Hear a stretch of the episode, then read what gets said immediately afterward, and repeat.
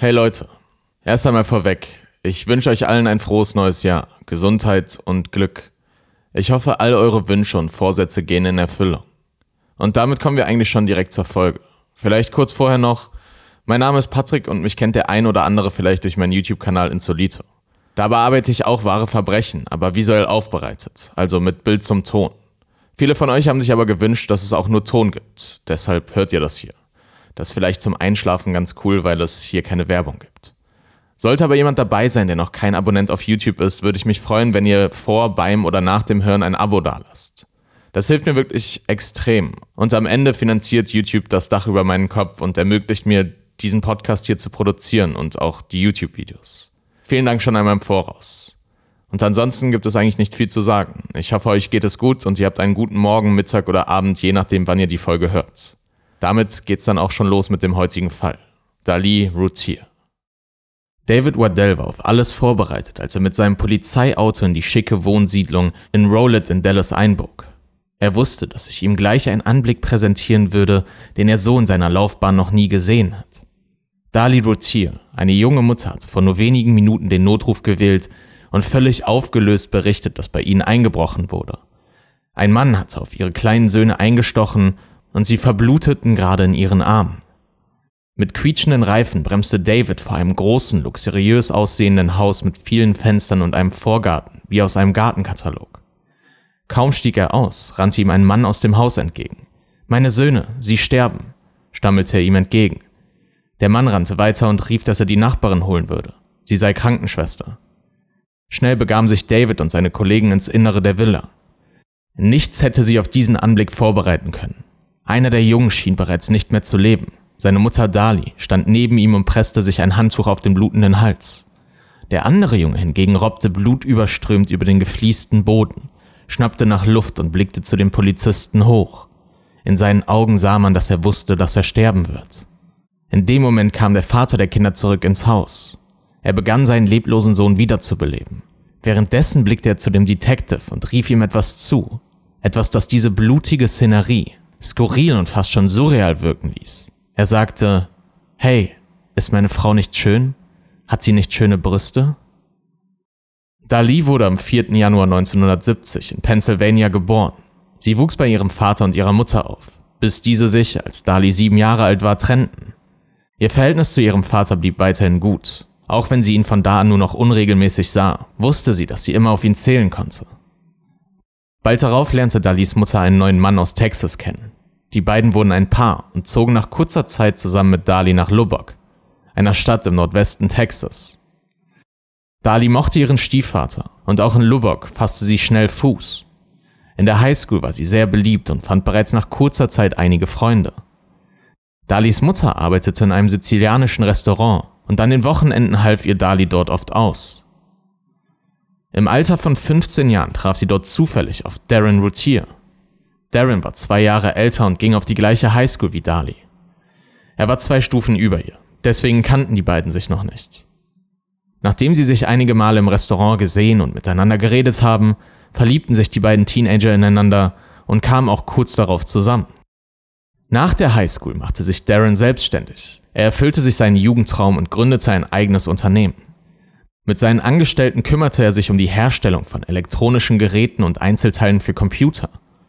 Hierbei muss man bedenken, dass das Computergeschäft in den 90er Jahren noch eine ganz neue Branche war und nur wenige das machten, was Darren machte. Dadurch lief das Geschäft gut. Sehr gut sogar. Darren machte aus wenig Geld in kurzer Zeit sehr viel Geld. Und das katapultierte Darren und Dali von der unteren Mittel in die Oberschicht. Die beiden genossen ihr neues Leben und kauften sich alles Mögliche, um ihren Hunger nach materiellem Reichtum zu stillen. Während Darren sich von seinem Geld einige teure Uhren kaufte, kaufte sich Dali zahlreichen teuren Schmuck und bezahlte sich und bezahlte sich eine Brustvergrößerung, von der sie schon lange träumte. Außerdem kauften sie sich eine Yacht und reisten sehr viel. Nach einiger Zeit beschlossen die beiden dann sesshaft zu werden.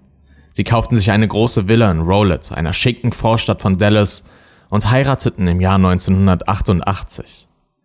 Nur kurz darauf wurde Dali schwanger und im nächsten Jahr kam ihr erster Sohn Devon auf die Welt. Wenige Monate nach dessen Geburt wurde Dali erneut schwanger und 1991 brachte sie ihren zweiten Sohn Damon zur Welt. Ihr dritter Sohn Drake vervollständigte die Familie vier Jahre später. Nach außen hin schien die kleine Familie ein perfektes Leben zu führen. Sie hatten viel Geld, ein großes Haus, eine liebevolle Ehe und drei gesunde Kinder. Dali wurde von allen als sehr liebevoll beschrieben. Dadurch, dass Darren so gut verdiente, konnte sie zu Hause bleiben und sich um die Kinder kümmern. Aber sie half auch den Nachbarn, wenn diese Hilfe brauchten, brachte ihnen oft frisch gebackene Kekse vorbei und wenn jemand in Geldnot war, lieh oder verschenkte sie teilweise hohe Beträge, um zu helfen. Doch einige der Nachbarn sahen das eher kritisch. Sie fanden, dass Dali und Darren über ihren Verhältnissen lebten und zu viel Geld ausgaben. Und damit sollten sie Recht behalten. Darrens Firma warf nach der Geburt der Kinder immer weniger Geld ab. Doch die Routiers schraubten ihren luxuriösen Lebensstil nicht zurück. Und so kam das, was kommen musste. 1996 wurde ihnen die Möglichkeit einer Entscheidung abgenommen, denn die Firma von Darren ging bankrott. Sie konnten nicht mehr die Rate für ihr Haus zahlen, hatten über 10.000 Dollar Schulden und auch ihre Kreditkarten waren mit über 12.000 Dollar überzogen. Die Geldsorgen belasteten auch zunehmend ihre Ehe. Doch bevor sie die Probleme in Angriff nehmen konnten, kam es zu der verhängnisvollen Nacht vom 5. auf den 6. Juni 1996. Es war der 5. Juni 1996. Dali war zu diesem Zeitpunkt 26 Jahre alt. Sie hatte beschlossen, mit ihren beiden großen Söhnen einen Filmeabend im Wohnzimmer zu machen. Anschließend wollten die drei auf dem Sofa und in Schlafsäcken auf dem Boden übernachten. Drake war ein Schreibaby und in den letzten acht Monaten hat Dali nur sehr wenig Schlaf gefunden. Das machte ihr sehr zu schaffen. Auch für ihre anderen beiden Söhne hatte sie kaum noch Zeit. Deswegen hatte Darren ihr angeboten, an diesem Abend mit Drake im Obergeschoss zu bleiben und dort zu schlafen, während Dali sich einen entspannten Filmeabend mit Devin und Dame unten im Wohnzimmer machen kann. Und so kam es auch. Dali wollte ihren Söhnen einen besonderen Abend bereiten. Es gab Popcorn, Chips und all das, was die beiden Jungen liebten. Nach einem spannenden Film schlief Dali auf der Couch ein und Devin und Damon in ihren Schlafsäcken auf dem Boden. Ein schöner Abend ging zu Ende. Doch nur wenige Stunden später sollte der Albtraum jeder Mutter Realität werden. Um 2.31 Uhr ging ein völlig hysterischer und panischer Notruf von Dali bei der Polizei ein. Meine kleinen Söhne, sie sterben, weinte Dali so laut ins Telefon, dass die Mitarbeiterin am anderen Ende Schwierigkeiten hatte, sie zu verstehen. Dali erklärt ihr, dass jemand in ihr Haus eingebrochen ist und sie und ihre Söhne im Wohnzimmer überrascht hat. Der Mann habe auf sie alle eingestochen und ihre Söhne seien nun schwer verletzt. Im Hintergrund konnte man Darren hören, der durch Dalis Schreie mittlerweile wach geworden und runtergelaufen ist. Dali sagt, sie sei dem Mann hinterhergelaufen und dieser wäre, nachdem er das Messer fallen gelassen hat, durch die Garage geflüchtet. Schon während des Notrufs erwähnte Dali öfter das Messer und die Sorge darum, dass sie es angefasst hat und sich nun ihre Fingerabdrücke darauf befinden. Die Ermittler, die am Tatort ankamen, waren völlig schockiert. Nicht zuletzt wegen dem, was Darren ihnen entgegnete, als sie eintrafen. Ist meine Frau nicht schön? Hat sie nicht schöne Brüste? Doch die Versorgung der Verletzten stand im Vordergrund, weswegen die Ermittler den Spruch des Vaters nicht weiter kommentierten. Der Rettungsdienst benötigte ein paar Minuten mehr bis zum Haus der Routiers, weswegen die Polizisten die Erstversorgung übernehmen mussten. Das Bild, das sich ihnen dargeboten hat, war an Grausamkeit nicht zu übertreffen.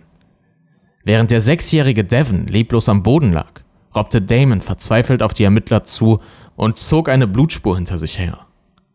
Sowohl die Söhne als auch Dali waren blutüberströmt. Dali, die ein Handtuch auf einen Schnitt an ihrem Hals drückte, stand fassungs- und regungslos neben der Küchenzeile. Darren wiederum versuchte Devon wiederzubeleben, doch seine Verletzungen waren zu stark. Ihm wurde zweimal so stark in die Brust gestochen, dass das Messer durch seinen kleinen Körper hindurchging und den Betonboden unter ihm zerkratzte. Mit jedem Druck auf seinen Brustkorb kam mehr Blut aus den Stichwunden heraus. Als ein Polizist ihn beatmen wollte, entwich auch die Luft immer wieder durch die Stichverletzungen. Verzweifelt versuchte er die Wunden zuzuhalten, aber es gelang ihm nicht. Jegliche Wiederbelebungsversuche waren erfolglos. Damon, dem zehnmal in den Rücken gestochen wurde, erlag seinen Verletzungen später im Krankenhaus. Dali Routier hatte zwei Schnittverletzungen am rechten Arm, eine auf der linken Schulter und eine große am Hals. Darren und der dritte Sohn Drake sind unverletzt geblieben. Sie haben sich am Obergeschoss des Hauses befunden. Sie waren erst durch Dalis Schreie aufgewacht. Schnell kamen aber bei den Ermittlern erste Zweifel an den Schilderungen von Dali auf. Konnte es sich wirklich so zugetragen haben, wie sie es behauptete? Als der Rettungsdienst eintraf, versorgten die Sanitäter Dali und diese schilderte noch einmal, was geschehen war. Dali sagte, sie wäre, nachdem sie alle drei am Abend im Wohnzimmer eingeschlafen sind, durch Damon aufgewacht. Dieser habe nach ihr gerufen. Als sie ihre Augen aufmachte, hätte sie einen fremden Mann mit einem Messer im Haus stehen sehen. Der Mann wäre weiß gewesen, etwa 1,80 Meter groß, hätte lange Haare und eine Baseballcap aufgehabt und hätte dunkle Kleidung getragen. Als er bemerkt habe, dass Dali wach ist, wäre er in Richtung Küche geflüchtet. Dali habe ihn eingeholt, woraufhin er sie angriff. Sie habe ihre Hände schützend vor das Gesicht gehalten und versucht, den Angriff abzuwehren. Dabei wäre sie aber dennoch verletzt worden. Trotzdem habe der Einbrecher dabei das Messer verloren und wäre daraufhin durch den Abstellraum und die Garage geflüchtet. Dali habe das Messer aufgehoben, aber da der Mann schon weggerannt sei, hätte sie es direkt auf der Küchenzeile abgelegt und wäre zurück zu ihren Söhnen gelaufen. Durch die Schreie wäre mittlerweile auch Darren aufgewacht und nach unten gelaufen. Dali habe dann den Notruf gewählt und sich um Damon gekümmert, während Darren sich um Devon gekümmert habe. Dali Rotier wurde mit ins Krankenhaus genommen, konnte allerdings bereits nach zwei Tagen wieder entlassen werden. Allerdings suchte sie ein paar Tage später die Polizei auf, um diesen ihre Blutergüsse an den Armen zu zeigen, die durch den Angriff entstanden seien. Im Krankenhaus hatte man diese kaum sehen können. Allerdings könnten die Blutergüsse zu dem Zeitpunkt auch einfach noch zu frisch gewesen sein. Dali war dennoch von Anfang an die Hauptverdächtige im Mordfall ihrer eigenen Kinder. Ihr Verhalten sowie der Tatort selbst gaben den Ermittlern daran Zweifel auf, dass die Aussagen Dalis stimmten. Das Messer, das die Tatwaffe war, stammte aus der Küche der Routiers. War der Einbrecher also unbewaffnet in die Villa eingestiegen? Die Ermittler hielten das für sehr unwahrscheinlich. Außerdem wurden an dem Messer nur Dalis Fingerabdrücke gefunden. Der Täter müsste also Handschuhe getragen haben. Das wäre zwar nicht sonderlich unwahrscheinlich, aber Dalis Verhalten, als es um das Messer ging, war ebenfalls merkwürdig. Bereits bei dem Notruf erwähnte Dali, dass sie das Messer angefasst habe. Die Mitarbeiterin der Notrufzentrale hatte sie zwar danach gefragt, aber Dalis Sorge darüber, dass man daran nun ihre Fingerabdrücke finden würde, schien ungewöhnlich groß zu sein, dafür, dass nur wenige Meter weiter gerade ihre Söhne verbluteten. Auch in den Tagen danach fragte Dali oft nach, ob die Mittler im Haus Fingerabdrücke gefunden hätten und erwähnte immer wieder, dass sie das Messer nur versehentlich angefasst und aufgehoben habe. Und tatsächlich wurden im gesamten Haus keine fremden Fingerabdrücke gefunden. Es könnte natürlich auch einfach bedeuten, dass der Täter Handschuhe getragen hat. Ein weiteres Indiz, was gegen Dali sprach, war ihr abgesetzter Notruf. Sie hatte behauptet, während des gesamten Anrufes in der Küche gestanden zu haben. Das Gesprächsprotokoll wurde allerdings einem forensischen Akustiker vorgespielt, der zu dem Entschluss kam, dass sich Dali in mindestens drei verschiedenen Räumen aufhielt und diese sehr schnell wechselte. Zu dieser Theorie kam er nach einer aufwendigen Isolation der einzelnen Hintergrundgeräusche. Möglicherweise irrt sich der Akustiker, doch wenn nicht, welchen Grund gab es für Dali mehrfach die Räume zu wechseln? Und vor allem, welchen Grund gäbe es darüber zu lügen? Außerdem darf man nicht das Verhalten von Darren beim Eintreffen der Polizisten vergessen. Erst sagt er direkt am Anfang, ist meine Frau nicht schön? Hat sie nicht schöne Brüste? Und als wäre das nicht genug, antwortete er später, als er zu dem Einbrecher befragt wurde, mit Naja, meine Frau ist ja auch eine hübsche Blondine. Ich kann mir schon vorstellen, was der Typ wollte. Während seine beiden Söhne tot im Nebenzimmer lagen, hier kann man anbringen, dass sich Menschen unter Schock oft irrational verhalten, aber dennoch ist das Verhalten von Darren mehr als nur fragwürdig. Die Polizei suchte mit Hunden nach Spuren, die vom Haus der Routiers wegführten. Und tatsächlich fanden sie eine Fährte, die sie zu einer Mülltonne in der gleichen Straße, etwa 70 Meter vom Haus entfernt brachte. Daneben lag ein Paar von Darrens Socken. An beiden Socken waren Blutspuren von beiden Jungen. Bei einem DNA-Abgleich fand man daran auch Dalis DNA, aber nicht ihr Blut. Doch das konnte man nicht als Beweis werten, da Dali die Socken auch sicherlich im Alltag mal in den Händen hielt und dies die DNA daran erklären würde. Was man wiederum auffällig fand, war zum einen die Tatsache, dass sich keine fremde DNA an den Socken befand und zum anderen, dass die Hunde die Spur zwar vom Haus bis zu der Mülltonne erschnüffelten, die Spur dort aber zu enden schien. Der Täter musste sich also irgendwie aus dem Staub gemacht haben, ohne eine Spur zu hinterlassen. Oder er ging anschließend zurück zum Haus der Routiers. Ein weiteres wichtiges Indiz, das gegen Dali sprach, waren die Blutspuren, die man im Haus fand oder eben auch die, die man nicht fand. So hatte Dali ausgesagt, dass der Täter bei seiner Flucht das Messer in der Küche fallen ließ. Mehrere Untersuchungen der vor Ort gefundenen Blutspritzer zweifelten das allerdings an. So gab es zwar auf dem Küchenboden Bluttropfen, doch keine, die auf ein heruntergefallenes Messer hindeuteten. Auf dem Teppich im Wohnzimmer wiederum fand man einen Abdruck, der aussah wie von einem blutigen Messer. Es sah so aus, als hätte eine Person mit dem Messer in der Hand lange an einer Stelle gestanden, während das Blut über die Messerschneide hinab auf den Teppich tropfte. Und als hätte er das Messer erst nach längerer Zeit an dieser Stelle fallen gelassen. Das deckt sich nicht mit Dalis Schilderung der Nacht. Dazu kamen noch Dalis Schnittverletzungen an ihrem rechten Arm. Wenn diese wirklich geblutet haben, würde das zu der rekonstruierten Situation passen also dass jemand mit dem Messer im Wohnzimmer gestanden hat, während Blut über die Klinge hinablief. Man hatte sowohl an der Klinge als auch am Messergriff Dalis Blut gefunden. Doch das könnte auch anders dorthin gekommen sein. Schließlich hatte Dali zugegeben, das Messer aufgehoben zu haben und möglicherweise hatte sie zu dem Zeitpunkt Blut von ihren Verletzungen an ihrer Hand. Doch durch die brutalen Morde an Devon und Dame befand sich fast überall im Haus Blut. Auch an Dalis Nachthemd befand sich das Blut ihrer Söhne. Während man zunächst davon ausging, dass sich Dali einfach helfend und verzweifelt über ihre sterbenden Kinder gebeugt hatte, widerlegte dies eine forensische Analyse.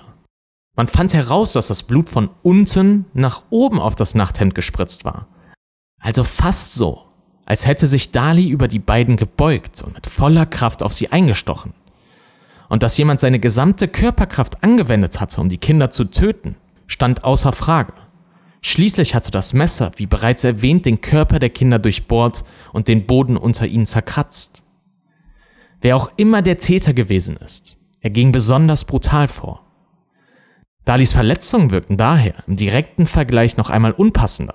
Sie waren nur oberflächlich und es wurde nicht mit so einer vernichtenden Brutalität vorgegangen wie bei Damon und Devon.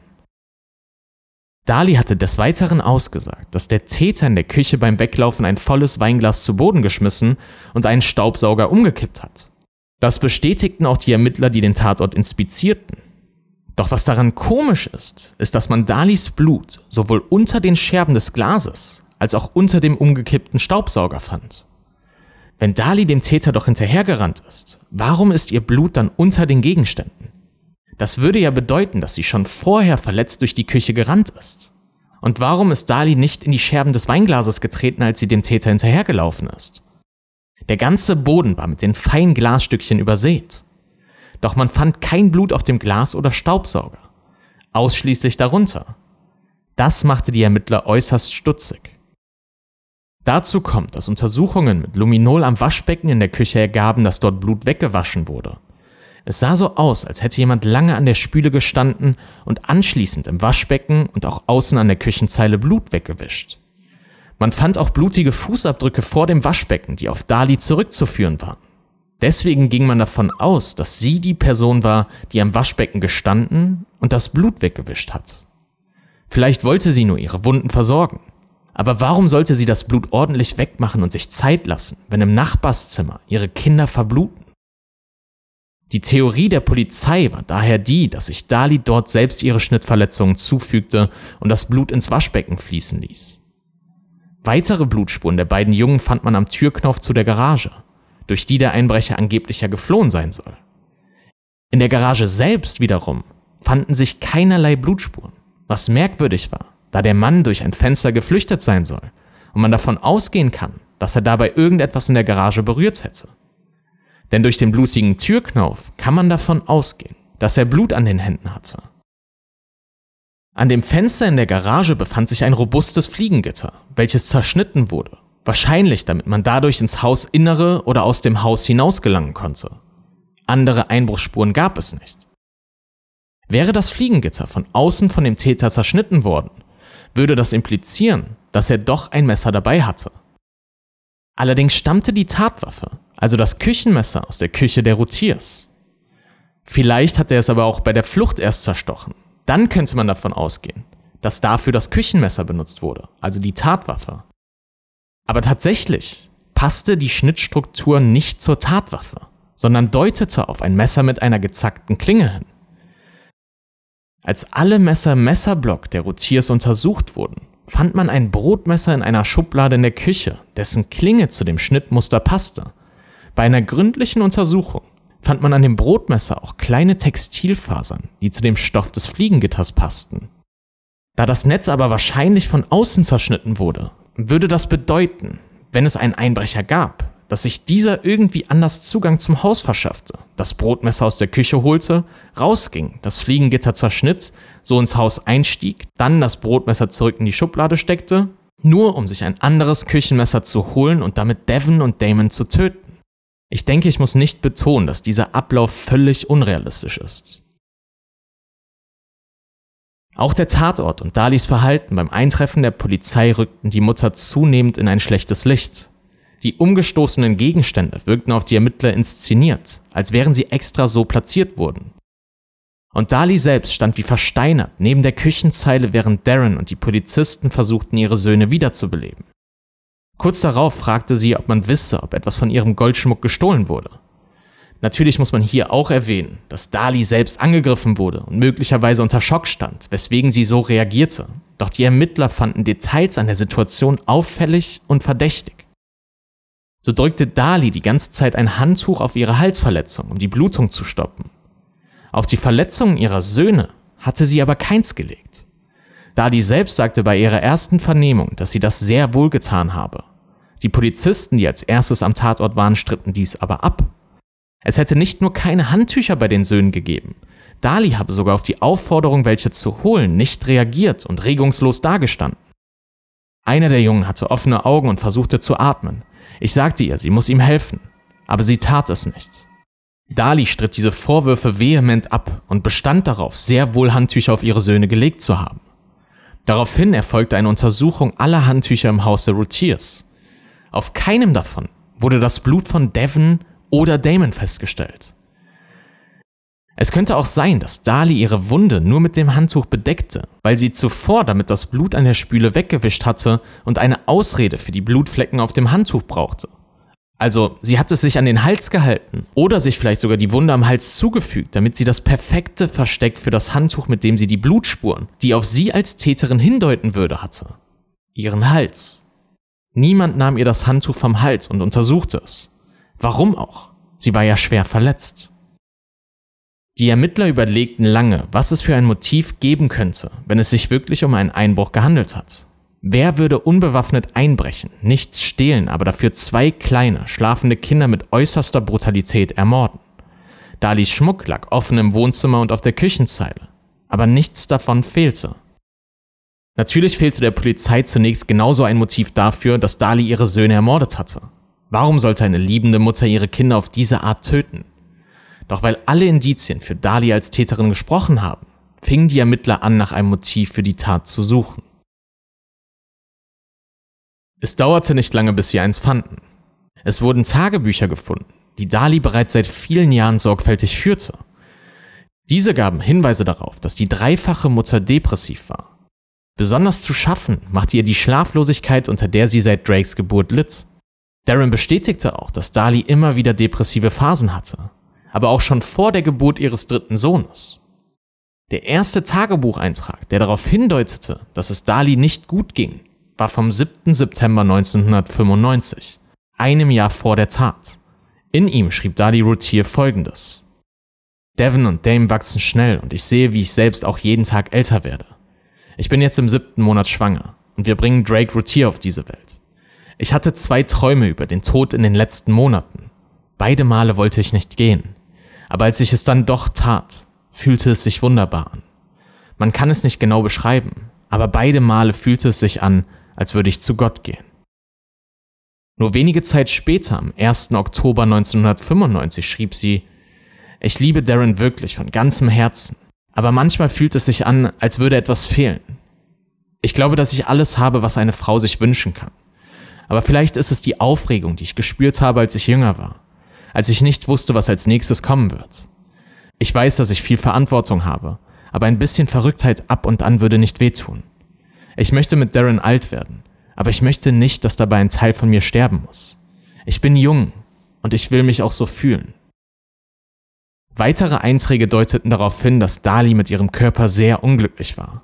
Das Älterwerden sowie die Veränderung durch die Schwangerschaften machten ihr zu schaffen. Dali nahm außerdem sehr viele Diätpillen, da sie zugenommen hatte und darunter ebenfalls sehr litt. Dazu schienen die verstärkten Geldprobleme Dali große Sorgen zu bereiten. Kann das wirklich der Grund dafür sein, dass eine Mutter solch eine grausame Tat begeht? Zu diesem Zeitpunkt zweifelten noch viele an Dalis Schuld. Ein Video, was kurz darauf auftauchte, sollte das aber ändern. Die Medien waren sehr interessiert an dem tragischen Schicksal der Routiers. So kam es dazu, dass ein Kamerateam filmte, wie Dali und ihre Familie acht Tage nach dem grausamen Mord an Devons Grab fuhren. Es war der Tag seines siebten Geburtstages. Seine Familie hatte das Grab des Jungen mit Luftballons geschmückt. Im Video kann man sehen, wie Dali Happy Birthday singt und im Anschluss am Grab ausgelassen feiert und Luftschlangen aus der Dose versprüht. Dali wollte Devons Geburtstag für ihn gebührend feiern. Doch der Eindruck, der durch dieses Video entstand, war ein anderer. Dali trauerte nicht. Sie alberte rum, scherzte und wirkte fröhlich und ausgelassen. Verhält sich so eine Frau, die nur acht Tage zuvor ihre sterbenden Söhne in den Armen hielt? Gemeinsam mit den anderen Indizien gab es zu viele Hinweise, die für Dali als Täterin sprachen. Und so wurde sie vier Tage nach dem Geburtstagsvideo und zwölf Tage nach der Tat selbst verhaftet. Dali beharrte die ganze Zeit auf ihre Unschuld. Auch noch bei ihrer Anklage am 6. Januar 1997. Dali wurde von den Anwälten als verwöhnte und reiche Narzisstin betitelt, die ihre Kinder aufgrund der Geldprobleme ermordete. Neben den bereits oben genannten Beweisen brachten sie an, dass die Routiers einen Kredit beantragt hatten, um ihre Schulden zu tilgen und das Haus halten zu können. Doch dieser wurde genau einen Tag vor dem Mord abgelehnt. Auf ihre beiden Söhne liefen allerdings zwei Lebensversicherungen, die mit jeweils 5000 US-Dollar gedeckt waren. Barbara Jovel, eine Freundin von Dali, hatte am 5. Juni, also dem Tag vor dem Mord, einen Streit zwischen Darren und Dali mitgehört. Darin beklagte sich Dali, dass es mit den Geldproblemen nicht so weitergehen könne. Sie warf Darren vor, seinen Job als Versorger nicht mehr zu erfüllen und dass er schuld sei, dass sie nun ihr Boot und eines der Autos verkaufen müssten. Demnach wäre das Motiv für Dalis Tat also zum einen die Wut Darren gegenüber und die Geldprobleme. Dali war sehr gläubig. Eventuell dachte sie, dass es ihren Kindern bei Gott besser gehen würde, als in einer Zukunft mit großen Geldsorgen. Eine Freundin von Dali sagte sogar aus, dass diese ihr erzählt habe, sie hätte einen Abschiedsbrief geschrieben, wäre aber nicht fertig geworden, da Darren reinkam. Und tatsächlich fand man in Dalis Tagebuch neben den oben erwähnten Beiträgen einen vollständigen Abschiedsbrief, den sie einen Monat vor dem Mord verfasst hatte. Darin schrieb sie, ich hoffe, dass ihr mir eines Tages vergeben werdet für das, was ich machen werde. Mein Leben war nun für eine lange Zeit ein harter Kampf und ich kann nicht mehr die Kraft aufbringen, um weiterzukämpfen.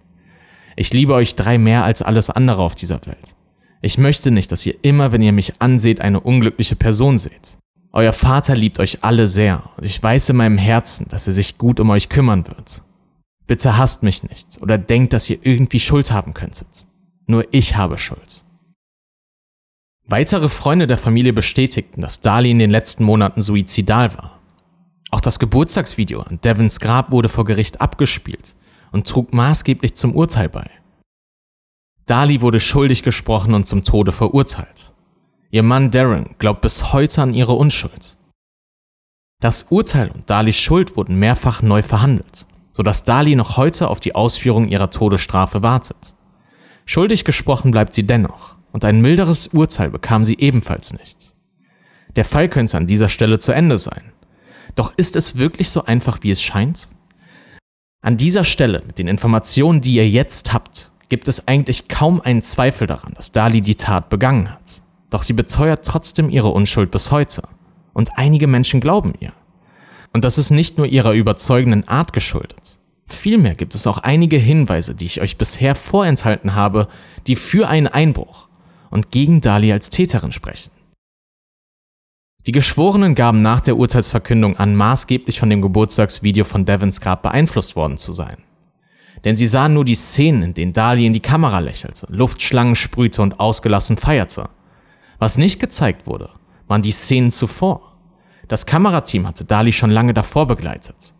Es gab Gedenkminuten und sie las Verse aus der Bibel vor. Es gab eine Trauerfeier und an dessen Ende wollte Dali ihrem Sohn zuliebe fröhlich sein und seinen Geburtstag so feiern, wie er es sich gewünscht hätte. Dali selbst sagt zu dem Video, er wollte sieben werden. Ich habe das Einzige getan, was ich konnte, um ihn zu ehren und ihm all seine Wünsche zu erfüllen, weil er nicht mehr hier war. Aber woher weißt du, was du tun wirst, wenn du zwei Kinder verlierst? Woher weißt du, wie du dich verhalten wirst? Außerdem habe ich zwar am Anfang gesagt, dass es keine fremden Fingerabdrücke im Haus gibt, doch das ist nicht eindeutig geklärt. So gab es auf dem Tisch im Wohnzimmer sehr wohl einen blutigen Fingerabdruck, der keinem der Routiers oder der Ermittler zugeordnet werden konnte. Nur war dieser sehr verwischt, weswegen man nicht mit hundertprozentiger Sicherheit sagen kann, dass er nicht vielleicht doch jemanden aus der Familie gehört. Es wäre jedenfalls sehr außergewöhnlich, wenn der Täter nur einen einzelnen Fingerabdruck und sonst keinerlei DNA hinterlassen hätte. Was auch oft kritisiert wird, waren die oberflächlichen Verletzungen von Dali. Dabei waren diese bei genauerer Betrachtung gar nicht so oberflächlich. Die Halsverletzung traf die Hauptschlagader. Wäre der Schnitt nur zwei Millimeter tiefer gewesen, wäre Dali binnen weniger Minuten verblutet. Es ist also sehr unwahrscheinlich, dass sie sich den Schnitt selbst zugefügt hat. Außerdem wirkten die Schnitte und Hämatome an ihren Armen eindeutig wie Abwehrverletzungen und als diese untersucht wurden, gab es keine Zweifel daran, dass ihr diese von einer dritten Person zugefügt wurden. Ein wichtiger Punkt, den man zu Dalis Gunsten auslegen kann, sind die blutigen Socken, die man in einer Mülltonne in der Nähe des Hauses fand. Es befand sich Blut an ihnen, aber wann hätte Dali diese dorthin bringen sollen? Sie wurde von niemandem dabei gesehen und Damons Autopsie ergab, dass dieser noch ziemlich genau neun Minuten lang gelebt hat, nachdem man ihm seine Stichverletzungen zufügte.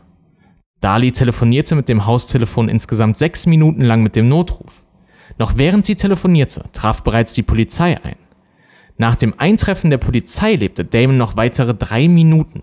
Wenn die Ergebnisse der Gerichtsmedizin stimmen, wäre es für Dali also unmöglich gewesen, die Socken rechtzeitig in die 70 Meter entfernte Mülltonne zu schmeißen und zurück zum Haus zu laufen. Zumal ihr eigenes Blut auch nicht an den Socken war oder unterwegs gefunden wurde weswegen sie sich im Anschluss also noch hätte selbst verletzen müssen und dementsprechend auch noch alles wegwischen hätte müssen. Auch Darren konnte es nicht getan haben. Zum einen fand man seine DNA nicht an den Socken und zum anderen hörte man ihn während Dalis Telefonat die meiste Zeit im Hintergrund. Auch das Argument, Dali könnte ihre Söhne aufgrund ihrer Lebensversicherung getötet haben, war einfach zu entkräften. Die Lebensversicherung beliefen sich auf insgesamt gerade einmal 10.000 Dollar. Darren allerdings hatte auch eine Lebensversicherung und diese belief sich auf 800.000 Dollar. Wenn Dali so große Geldsorgen gehabt hätte, dann hätte sie vermutlich eher ihren Mann als ihre Kinder getötet. Auch die außerordentliche Brutalität, mit der der Täter vorging, sprach dagegen, dass Dali ihre geliebten Kinder aus Geldsorge heraus getötet hat. Die Fasern, die man an dem Brotmesser der Routiers fand, wurden noch ein weiteres Mal abgeglichen. Von der Verteidigung muss hier erwähnt werden. Und dabei soll aufgefallen sein, dass der Stoff zu zahlreichen Materialien hätte passen können. Er musste also nicht unbedingt von dem Fliegengitter stammen. Eventuell war der Täter also doch bewaffnet gekommen und in das Haus eingedrungen. Doch um möglichst wenig Spuren zu hinterlassen, griff er auf ein Messer aus dem Haus der Opfer als Tatwaffe zurück. Ein weiteres Indiz, das gerne vergessen wird, sind die verschiedenen Zeugenaussagen. So hatte Dali den Einbrecher recht detailliert beschreiben können und ein Zeuge will einen Mann mit den gleichen äußerlichen Merkmalen in der Tatnacht nur wenige hundert Meter vom Haus der Routiers gesehen haben. Außerdem gaben mehrere Zeugen an, dass bereits die Tage zuvor immer wieder ein schwarzes Auto durch die Straße, in der die Routiers lebten, gefahren ist. Es ist ihnen aufgefallen, weil es immer sehr langsam gefahren ist und die Anwohner Angst vor einem Einbruch bekamen. Dass Darren und Dali sehr vermögend waren, war auch allseits bekannt Schließlich hatten sie immer wieder höhere Summen verschenkt und man konnte es natürlich auch an dem luxuriösen Haus und den Autos erkennen. Sie wären also ein nachvollziehbares und leichtes Ziel für einen Einbruch gewesen. Und ein Einbrecher konnte nicht ahnen, dass ausgerechnet in dieser Nacht drei der Familienmitglieder im Erdgeschoss übernachteten. Vielleicht wurde einer der Jungen wach und so sah sich der Mann, der eigentlich nur etwas Schmuck klauen wollte, plötzlich genötigt, einen Mord zu begehen. Mary Rickles, eine Frau, die nur wenige Straßen entfernt von den Routiers wohnt, gab an, dass in der Tatnacht zwei Männer vor ihrem Haus gestanden und in die Fenster geschaut haben. Als sie Mary bemerkten, wären sie schnell davongelaufen. Einer der beiden passte zu Dalis Täterbeschreibung und auch die Uhrzeit passte. Nur wenige Zeit nach dem Vorfall bei Mary ging der Notruf aus dem Haus der Routiers bei der Wache ein. Immer verdächtigte man auch nur Dali. Aber was ist mit Darren? Dieser soll angeblich oben friedlich geschlafen haben, während Dali die, während Dali die gemeinsamen Kinder umbrachte. Erst als Dali weinend den Notruf wählte, wäre dieser aufgewacht und hinuntergeeilt. Er wurde auch dann nicht verdächtigt, als bekannt wurde, dass er im Frühjahr 1996 mehreren Freunden erzählt habe, dass er jemanden bezahlen wolle, der so tun sollte, als würde er bei ihnen einbrechen und Sachen klauen. So wollte er sich Geld von den Versicherungen erschleichen. Dalis Anwalt war auch der Anwalt von Darren und vertrat ihn noch in weiteren Prozessen, was vermutlich der Grund dafür war, dass dieser nie versuchte, die Schuld von seiner Mandantin auf ihren Ehemann zu übertragen, weil er in einem Interessenskonflikt stand.